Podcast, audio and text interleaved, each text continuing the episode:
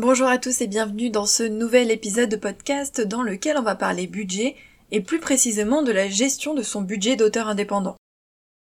Alors j'en avais déjà un petit peu parlé dans une newsletter du 17 avril 2023 dans laquelle je vous parlais d'investissement malin et j'avais envie de rebondir à nouveau sur ce sujet, peut-être de développer un peu plus parce que je vois souvent passer euh, des posts ou des stories Instagram sur le sujet et d'ailleurs, ça a été euh, encore plus le cas euh, là en fin d'année 2023, euh, puisque forcément, avec les bilans, on a davantage de retours sur les budgets, les investissements des auteurs.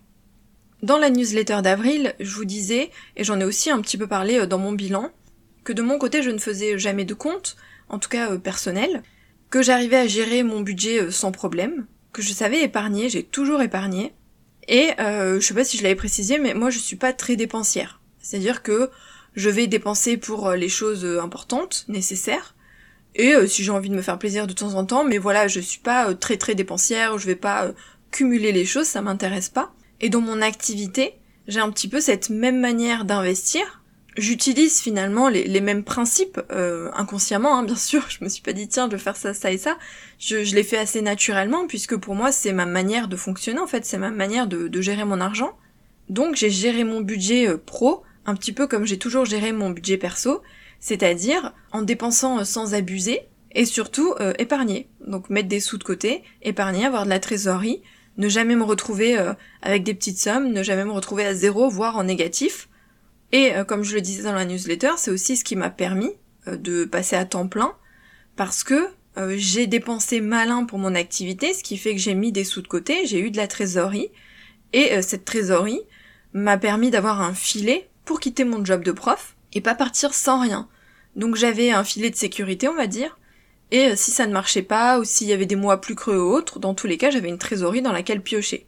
Chose qui n'est pas arrivée, j'ai pas eu besoin de piocher dans ma trésorerie, puisque mes livres ont continué de marcher et du coup mon activité s'est développée. Mais moi j'avais besoin de ce filet de sécurité, j'avais besoin de me rassurer, parce que euh, quand on a des dépenses, quand on a un appartement, un prêt, un prêt voiture, etc., on peut pas partir du jour au lendemain sans avoir d'argent de côté et se dire bon bon on verra bien. Non, on a des responsabilités.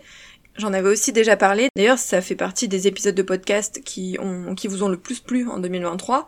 Euh, pour moi, on prépare son projet avant de quitter son job. On quitte pas du jour au lendemain, on prépare vraiment son projet. Si on veut en tout cas que ça marche et surtout si on veut avoir moins de stress. Parce que quand on passe de l'écriture, plaisir, passion, en activité euh, hobby, on va dire, à l'écriture qui est devenue euh, votre job en fait, et qui vous rémunère et qui paye vos factures, le, niveau de stress n'est pas le même et donc du coup forcément euh, si on a ce filet de sécurité on y va plus tranquillement, on est beaucoup moins stressé et on se met moins la pression que s'il y avait rien derrière. Bref, c'est pas le sujet du jour mais je voulais quand même faire un, petit un petit topo à ce niveau-là. Et donc pourquoi je vous parle du budget?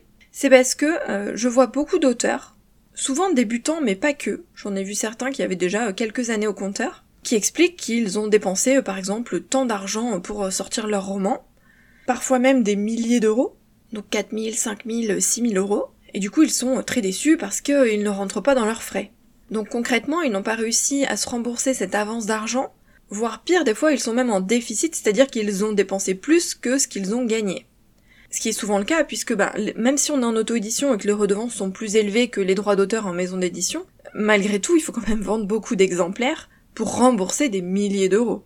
Il y a beaucoup de livres qui ne rapportent jamais autant. D'ailleurs, la plupart des romans se vendent à moins de 1000 exemplaires. C'est à peu près la norme. En auto-édition, on arrive à aller au-delà, mais pas toujours avec les premiers romans. Il faut souvent attendre plusieurs années pour que ça se développe, et donc du coup on ne rentre pas dans ses frais. Et si tant est qu'en plus on sorte un deuxième roman où on dépense encore des milliers d'euros, puis un troisième roman où on dépense encore des milliers d'euros, bref, vous voyez le cercle vicieux. Il faut du temps pour percer, il faut avoir plusieurs livres au compteur, il faut être régulier, il faut bien faire sa promotion, bien sûr, il y a plein d'éléments qui entrent en ligne de compte. Et selon moi, il faut savoir gérer son budget pour anticiper la suite.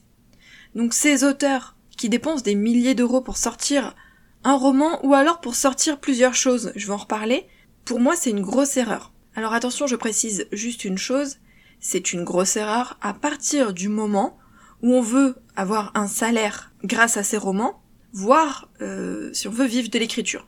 En l'occurrence, dans les auteurs qui ont fait des, bilans de ce genre, euh, il y avait un petit peu les deux casquettes. Ceux qui avaient envie de se dégager un petit salaire mais qui avaient un job à côté, et ceux qui étaient vraiment à temps plein. Donc, si on veut vivre de l'écriture, si on veut euh, dégager un salaire, c'est une grosse erreur de dépenser plus que ce qu'on va gagner ou d'être à zéro, c'est-à-dire de dépenser autant que ce qu'on gagne. On doit choisir ses postes de dépenses. Surtout au début quand on n'a pas beaucoup de budget, qu'on n'a pas une grosse communauté, euh, qu'on va devoir en fait ramer un petit peu pour se faire connaître parce qu'on est assez invisible. On ne peut pas dépenser à tout va en se disant c'est bon, je vais me rembourser avec mes livres. Il va falloir du temps. Donc on choisit ses postes de dépenses, on dépense sur les choses utiles, par exemple la correction, ou si on est dans le domaine de l'imaginaire, oui, on peut faire appel à un graphiste, parce que c'est plus difficile hein, de faire une couverture dans le domaine de l'imaginaire, en tout cas une couverture qui accroche l'œil. Donc quand on commence, on choisit ses postes de dépenses, donc on ne dépense pas de l'argent pour tout, on utilise le gratuit, le bénévolat, mes premières bêta lectrices étaient bénévoles, euh, faire soi-même bien sûr, tout ce qu'on est capable de faire, tout ce qu'on peut faire, on le fait, ou on peut demander à des proches, hein, si par exemple on a quelqu'un dans notre entourage qui est très doué pour faire une chose en particulier, bah du coup on peut lui demander un coup de main. Il y a également les échanges de services. Donc on fait quelque chose pour l'autre personne, imaginons vous gérez trop bien les couvertures, vous faites pour cette personne, et cette personne va vous faire par exemple une bêta lecture. Et ce sera gratuit, mais on échange un service, c'est-à-dire qu'on se rend service mutuellement.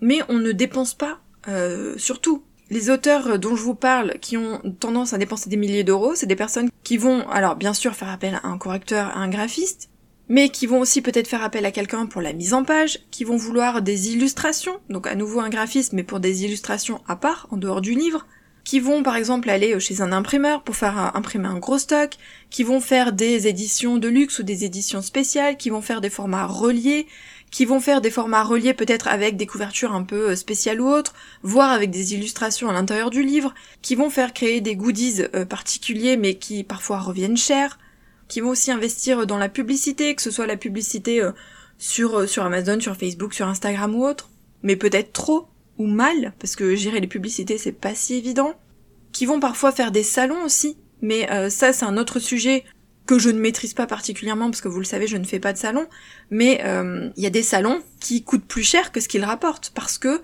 bah il y a l'essence, parce qu'il y a le déplacement, parce qu'il y a euh, payer les stands hein, si jamais euh, c'est c'est payant, puisqu'il y a les stocks évidemment à amener, puisque parfois il faut rester deux jours par exemple ou trois jours sur place, donc il y a l'hôtel, il y a les repas, enfin l'un dans l'autre, parfois on se retrouve en déficit pour des salons qui n'ont pas beaucoup rapporté. Pire si ce sont des salons qui du coup sont pas très fréquentés, où il n'y a pas beaucoup de monde, où euh, nos livres ne sont pas forcément adaptés pour ce salon-là. Bref, il y a plein de sujets différents. Mais euh, il y a certains auteurs qui font, qui veulent faire beaucoup de salons, et parfois ça vaut pas le coup. Parfois il vaut mieux choisir quelques gros salons qui vont bien rapporter, qui vont apporter de la visibilité ou autre, plutôt que s'échiner à faire des salons tous les mois et au final ne pas rentrer dans ses frais. Ce qu'il faut comprendre, c'est qu'on développe avec le temps. Donc on réfléchit bien, qu'est-ce qui est indispensable, par exemple la correction, et qu'est-ce qui ne l'est pas? Est-ce que dès le départ on a vraiment besoin d'avoir des illustrations indépendantes de son livre? Est-ce qu'on a besoin de quelqu'un pour faire sa mise en page ou est-ce qu'on peut faire un truc simple? Est-ce qu'on a vraiment besoin de faire de la pub Facebook, Instagram et Amazon? Est-ce qu'on doit en faire sur tous ces livres? Imaginons vous avez trois livres. Quel est le budget qu'on va investir dans ces publicités? Bref, il y a plein d'éléments auxquels on peut réfléchir et on choisit l'indispensable, le nécessaire, et au fil du temps, avec les revenus qui vont se développer, et bien du coup on développe son investissement, c'est progressif. Une entreprise ne doit pas fonctionner à perte, c'est logique dit comme ça. Si vous regardez en dehors de notre domaine, n'importe quelle entreprise, vous imaginez bien qu'ils dépensent moins que ce qu'ils gagnent. Pour que leur entreprise tienne la route, pour pouvoir tenir sur le long terme, bah, il faut que ça rapporte plus, il faut qu'il y ait des bénéfices. Et il faut qu'il y ait suffisamment de bénéfices pour pouvoir réinvestir, pour pouvoir par exemple acheter du matériel ou payer des salariés ou autre. Alors nous, on est à plus petite échelle, mais malgré tout, c'est le même principe. Une entreprise doit rapporter. Une entreprise doit faire des bénéfices, sinon elle ne fonctionne pas, et sinon au bout d'un moment, bah, ça se crache. Donc on ne doit pas fonctionner à perte, et on ne doit pas non plus être en balance zéro, c'est-à-dire dépenser autant que ce qu'on gagne. Si on veut se dégager un salaire, forcément c'est pas possible. Donc on peut investir, bien sûr, dès le début, on peut investir dans un premier roman, mais si ça fait un gros trou dans le budget, à quoi bon? Quel est l'intérêt? Il faut pas voir trop grand dès le début. Alors certains vont se dire mais oui, mais si j'investis, si je fais une super couverture, si je fais des illustrations, si je paye des publicités, euh, mon livre va marcher, je vais être plus repéré. Et en fait, on peut pas le savoir et c'est pas sûr. On peut parfaitement être repéré et faire en sorte que son livre marche sans dépenser des milliers d'euros. Et encore une fois, c'est de la patience, de la persévérance et de la régularité. On investit oui, on peut se prévoir un petit budget pour son premier roman, et ensuite, eh ben pour le deuxième, on investira un peu plus, et pour le troisième, encore un petit peu plus, et ainsi de suite, jusqu'à ce que ça marche mieux. Encore une fois, si on est dans l'optique de vouloir se dégager un vrai salaire, notamment pour en vivre. Dernière solution, c'est le crowdfunding comme euh, Ulule ou autre, c'est-à-dire demander à des euh, lecteurs de payer à l'avance le roman avec des goodies hein, la plupart du temps, et euh, cet argent vous permet du coup d'investir dans la création finalement de votre roman et pour pouvoir le publier. Donc vous avez de l'argent à l'avance. Il y a plein d'entreprises qui font ça, c'est-à-dire imaginons vous sortez un, vous voulez sortir un agenda, vous faites des précommandes, les gens payent l'agenda à l'avance et ensuite vous le créez avec l'argent des précommandes que vous avez récolté. Là aussi, il faut bien réfléchir parce que du coup, il faut calculer son budget. Est-ce que avec l'argent que je vais récolter, je vais pouvoir payer tout ce que j'avais prévu et me dégager en plus des bénéfices? Parce que si on gère mal son coût, on peut se retrouver à perte, et là par contre ça peut être catastrophique, parce que si on a vraiment mal calculé, euh, on se retrouve avec un gros trou dans son budget et devoir mettre de l'argent de sa poche. Donc ne vous dites pas plus je vais dépenser et plus ça va marcher. Ce n'est pas forcément vrai, ça peut, hein, bien sûr, ça peut toujours être le cas, mais c'est pas forcément vrai. Et comme on n'a pas de certitude, on peut parfaitement mettre toutes les chances de son côté, sans dépenser des milliers d'euros parce qu'aujourd'hui il y a plein de solutions et on peut commencer un peu plus petit en dépensant de manière intelligente, stratégique finalement, et ensuite en développant progressivement son entreprise. Vous aurez tout le temps par la suite de dépenser un peu plus d'argent, de vous faire plus plaisir, de créer plus de choses, mais au début, si on veut pouvoir marcher, si on veut pouvoir faire tenir son entreprise, si on veut pouvoir avoir un salaire, surtout en ces temps d'inflation, alors il faut être un petit peu plus malin, et il faut dépenser de manière stratégique, que sur l'indispensable jusqu'à ce que ça marche. N'hésitez pas à me contacter en privé si vous avez des questions, si vous voulez peut-être parler d'un point un peu plus précis. Et nous on se retrouve mardi pour un épisode dans lequel on va parler écriture, le dernier épisode de podcast sur le thème du mois. Je vous rappelle que le thème du mois c'était les intentions, les objectifs et la stratégie. Bye